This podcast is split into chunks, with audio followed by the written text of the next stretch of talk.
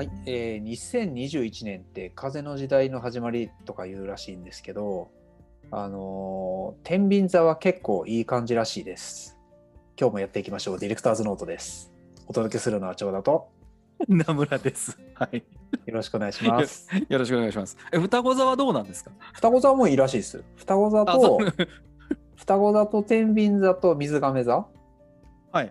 が、あのーなんか自分らしく生きる系の人たちで、はい。あのー来てるらしいです。あ、そうなの？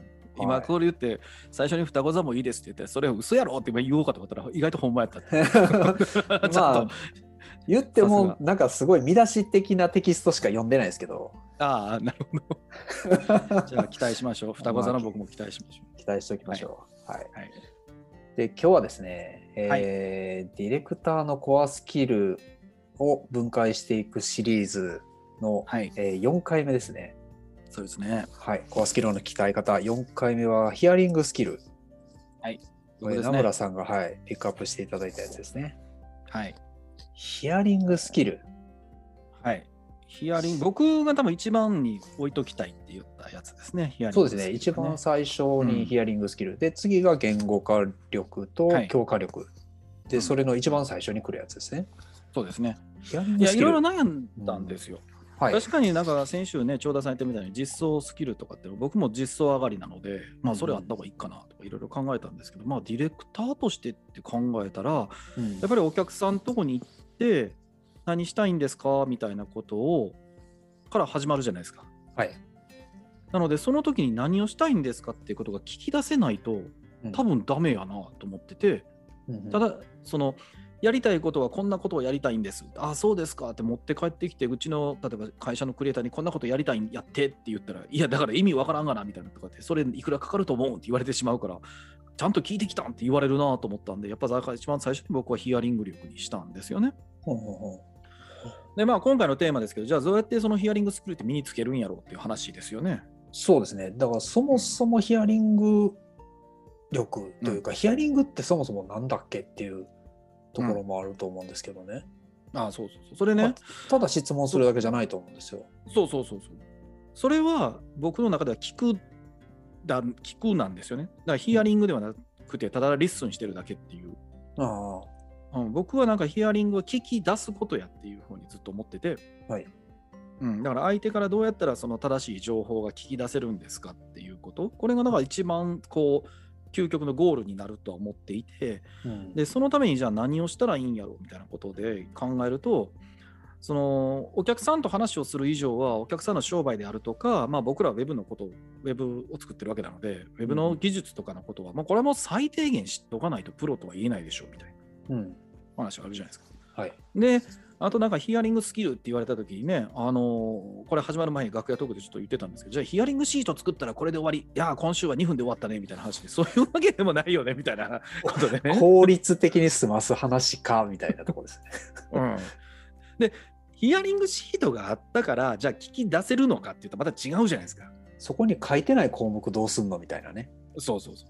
うんあと、その1対1で質問ができて回答ができることばっかりじゃないじゃないですか。うん。これはどうですか ?A ですね。じゃあこれはどうですか ?B ですね。ああ、なるほど。よくわかりました。じゃあ作りたいのはこれですねって、そんな簡単なもんでもないじゃないですか。ないですね。向こうも、あの、その、顕在層というか、あの、言語化ができてないことっていうのもあると思うんですよね。そうそうそうそう。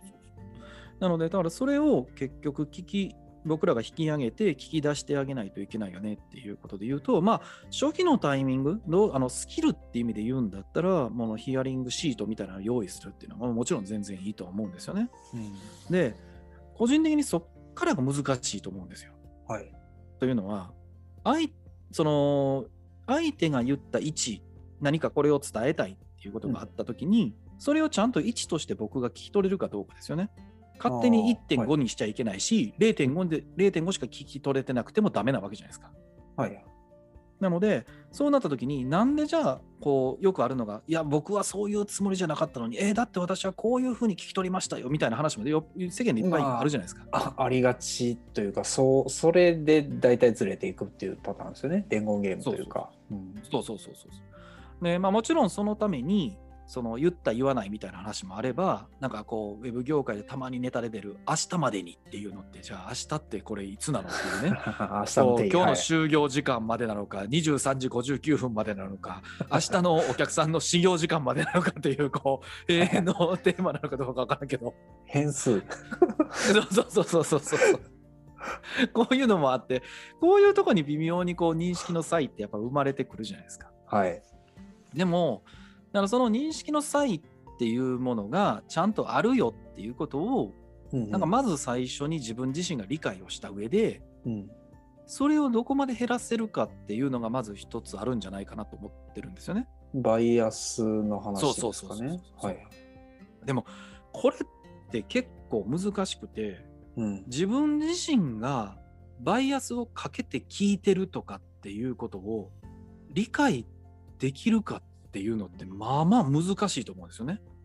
バイアスをかけずに、えー聞こうと思うと、えーまあ、バイアスをあえてかける両極端にあえてバイアスをかけて考えてみるっていうふうにやる方方法もあるかなと思うんですよね。はいはいはい。自分はあの自分が思うバイアスと相手がこう思うんじゃないかっていうバイアスでかけて、うん、うん。なん、かあ間というかうん。なんか見中る庸というか。ん。はいはいはい。あでも確かにそのすごいバイアスのかかったう悪く言うとうがった見方というか。うん。のもあるしこう質問の仕方でもこうこういうふうに言ったらこうやって返ってくるんやろうかみたいなことでしょ、それって。うんそうですね。うん、なのでそういうのをちゃんと分からんだ確かにそれが分からないとフラットに聞いてるかどうかとかバイアスをかけずに聞いてるかってまあまあ分かりづらいですよね。うんあるいはあのまあ聞いた時に、えーと相手が言ったことをそのまま一回自分の言葉で置き換えてあの聞き返してみたりとかこれってこういうことですか、っていうふうにやったりとかうんうんうん。はあのよくしますね。ああまあよくねまとめまとめたりとか聞き直したりとか、別の言い方でちゃんと伝えてみたりとかってやつですよね。そうそうそうだからそれで自分がバイアスにかかって回答していないかっていうのを向こうに相手に聞いて、あのその差分をちょっと探ったりとか。うんうんうん。っていうことはまあよくやるやり、うん、やりやすい。やれる、うんそうですねそうですね。でもさっき言ったその逆にすごくバイアスをかけたとかって例とかっていうと何かあります？バイアスをかけるとかで言うと例えばなんか質問とかで言うと あんまり良くないパターンかもしれないですけどなんか新聞記者とかがうん。あのなんか芸能人とか政治家とかに。質問したりするときになんかあのそれヒアリなんか聞き出そうとしてるっていうよりこう言ってほしいっていうふうに誘導してるみたいなやつ。はいはいはい。あれはもうそのそういう意味で確かにもう両極端ですよね。よくなんですよね。ヒアリングじゃねえみたいな。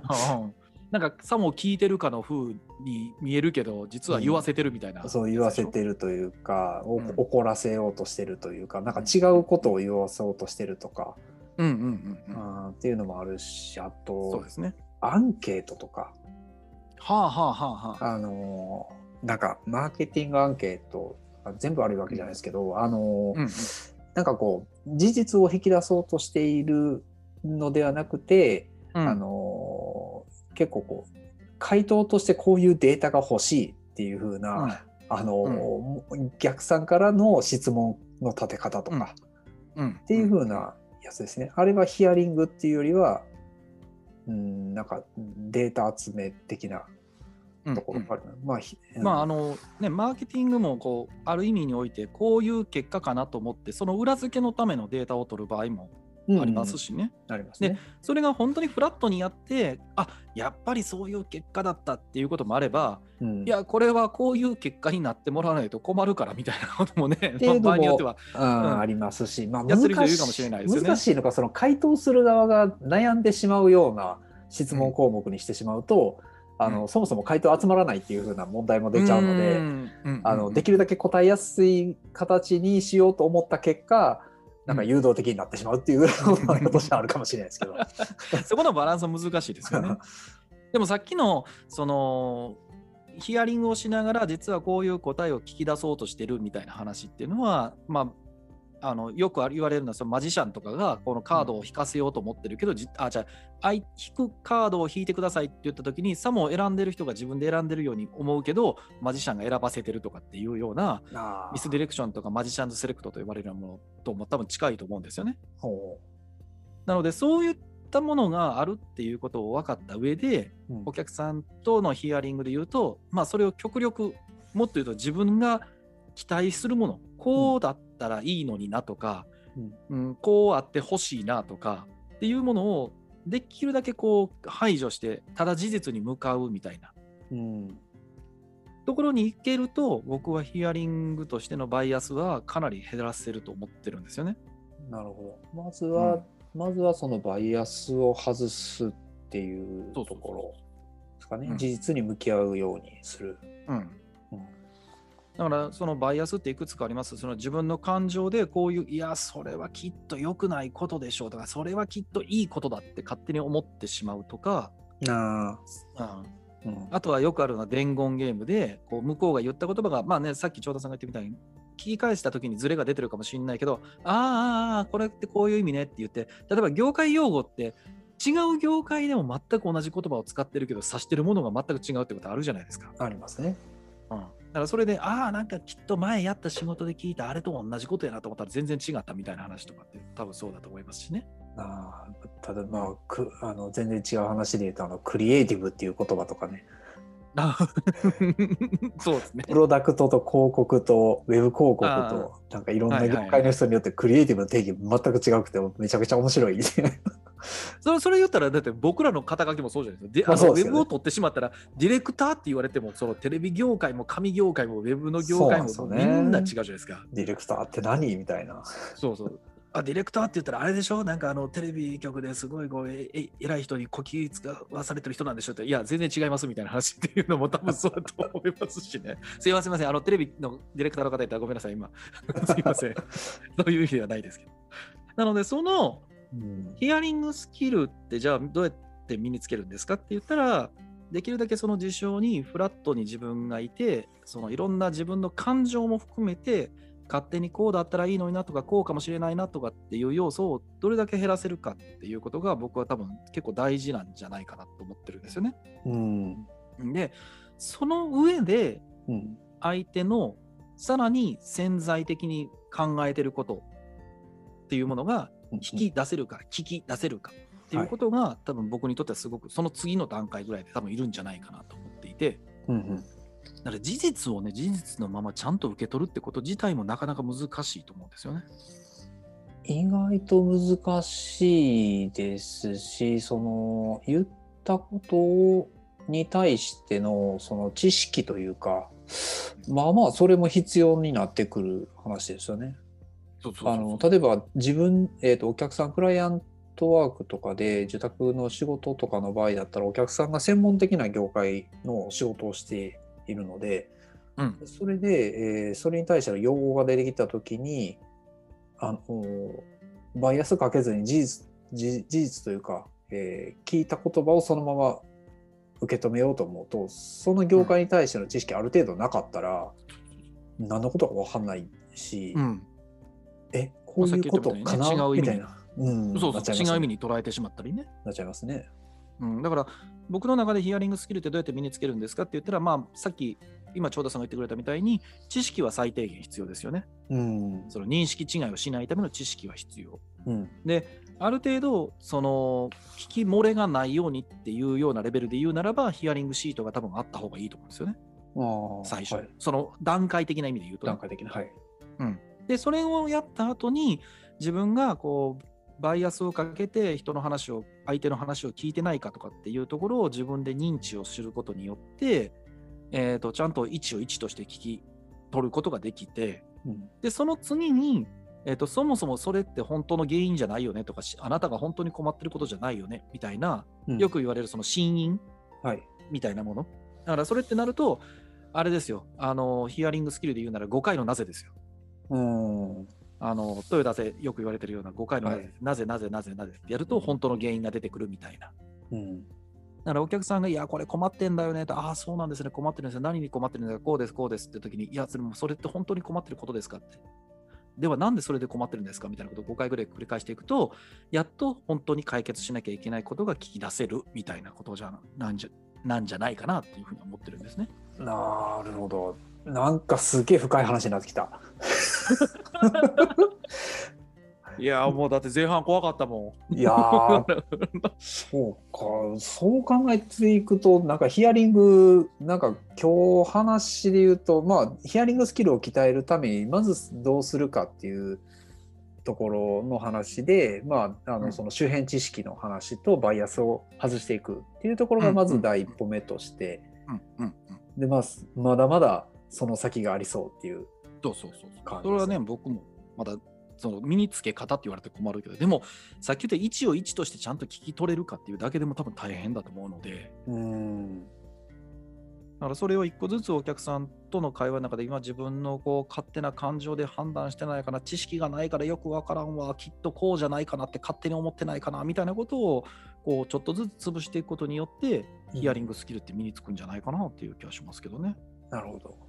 うん、でこれがあれこれがちゃんと聞き出せたらその会社に戻ったりとかチームの人たちにこうだったんだよっていうことをうん。こうまあそれをそのまま伝えられればちゃんとなんかお客さんのニーズって伝えられるんじゃないかなと思ってたんで多分僕一番にしたんですよね。そうですね。はいはいは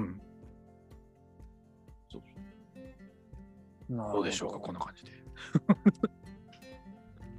まず第一歩としてはすごく 良かったんじゃないですかね。良かったんじゃないですかね。なんかめっちゃ上からになってますけど。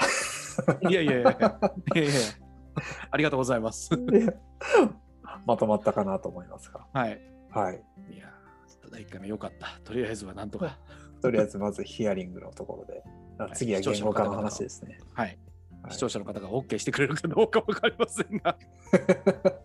あの、ようわからんかったということであればね、あの、長田さんのこの、長田さんのこのポッドキャストに DM なりいただければ。はい。僕の方に DM でいただければと思います。はい。はい。じゃあ次週も引き続きよろしくお願いします。はい。よろしくお願いします。じゃあ今日はこんなところでありがとうございました。ありがとうございました。